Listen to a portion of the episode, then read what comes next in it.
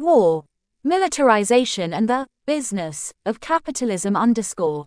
American actor Sean Penn has issued a heartfelt plea for billionaires to buy fighter aircraft for the war in Ukraine.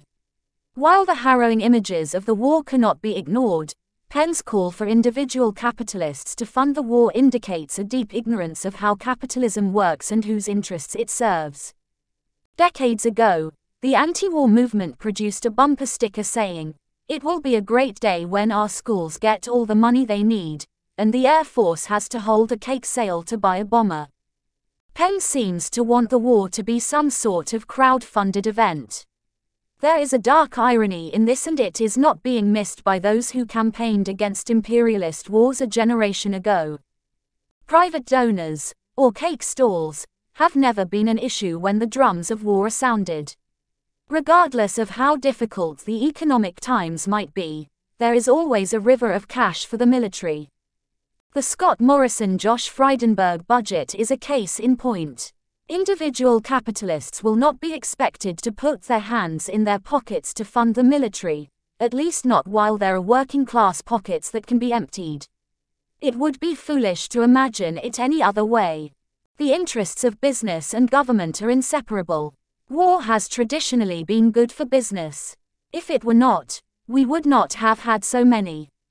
Arms trade The first and most obvious advantage that wars offer capital is the opportunity to supply combatants with the weaponry required to wage war.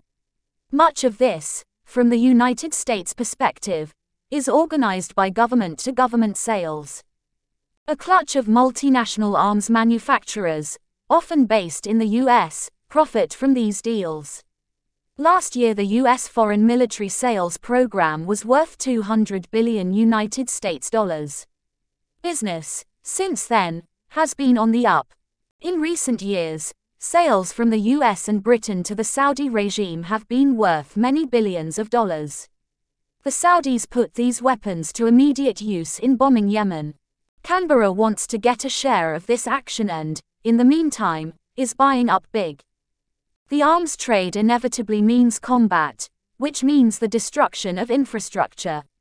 This allows for contracts in reconstruction.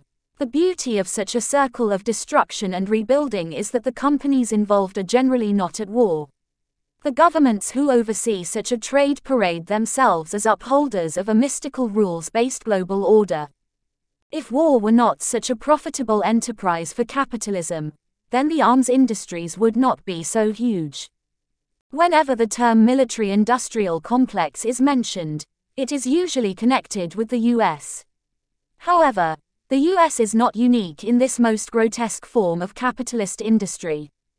The US, like all capitalist states, buys and sells. It exports and imports. The value of its exports last year was US $1.7 trillion. It is a lucrative market, Many billions of dollars in export earnings came from the sale of military hardware last year. The military industrial complex is also a substantial employer. There are 1.6 million Americans employed to provide the military with the equipment it needs to supply its 1.4 million soldiers and its export markets. Corporations such as Lockheed, Boeing, Raytheon, General Dynamics, and many others would, in all likelihood, collapse were it not for U.S. military contracts. Lockheed, for example, derives 86% of its entire revenue from the military industrial complex. This year, it is estimated that the value of defense contracts awarded to U.S. companies by the U.S. Department of Defense is set to reach a record 407 billion United States dollars. This comes from thousands of individual contracts awarded to companies directly by the U.S. Department of Defense. The mutual advantage that state and capital have come to enjoy is clear for all to see. The state has a particular role to play in advancing capitalist relations. Many of the biggest corporations in the US rely on these state contracts. It becomes a circular relationship. It is not an exaggeration to say that for decades the US has consciously become a militarized state and economy. The military industrial complex, operating as an informal alliance between capital and government, has become central to US capitalism. The federal government is keen for this arrangement to also form the basis of a perverse industry policy to weaponize the world. It is yet to reach the dizzy heights of the top 10 arms dealers in the world and so must work with strategic partners to accumulate the firepower it thinks it needs.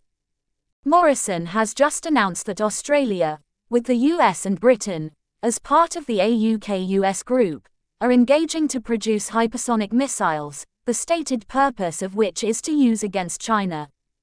The government is also spending $1 billion on new guided missiles for its fighter planes. Raytheon and Lockheed Martin are getting the contract. Just wars. The fact that capitalism produces weapons of mass destruction lies at the center of one of the central contradictions of the age. Capitalism makes things with the view to selling them, and products can only be sold if there is a use for them. If the products are not consumed, then there is an oversupply. Oversupply leads to a crisis in the capitalist cycle. The production of weapons is, for capital, simply another commodity. There is an underlying assumption that the commodity will be consumed. If not, the market suffers. Logically, the product, whatever it is, will be used. If it is not, the cycle of production and consumption cannot be repeated. The public might be told that the arms deals are simply to protect us. But the truth is that they are being purchased with a view to future use, against a non existent threat. The billions of dollars spent on weapons produced by the major arms dealers are not simply taking up space in warehouses around the world. The US alone has dropped an average of 46 bombs every day for the past 20 years. For capitalism, this is simply good business. Weapons are made and sold. Hundreds of thousands of civilians have died and millions displaced by wars that have been made possible by this trade. The United Nations estimates that as many as 377,000 people have died in Yemen, either directly or indirectly because of the war that has been funded by the world's military industrial complexes. The media is presenting the war in Ukraine as a just war against an aggressive Russia that is seeking to expand its influence and power. But it is no more just than any other. While the victims are Europeans, it is still a war that capitalism has promoted, funded, and will profit from. Penn does not need to look for a handful of billionaires to come up with the cash for a few more fighter jets for Ukraine. The destructive capacity of both sides is already more than enough, and the US, United Kingdom, Australia and the European Union have made sure that there will be no oversupply or underconsumption of these products of capitalism.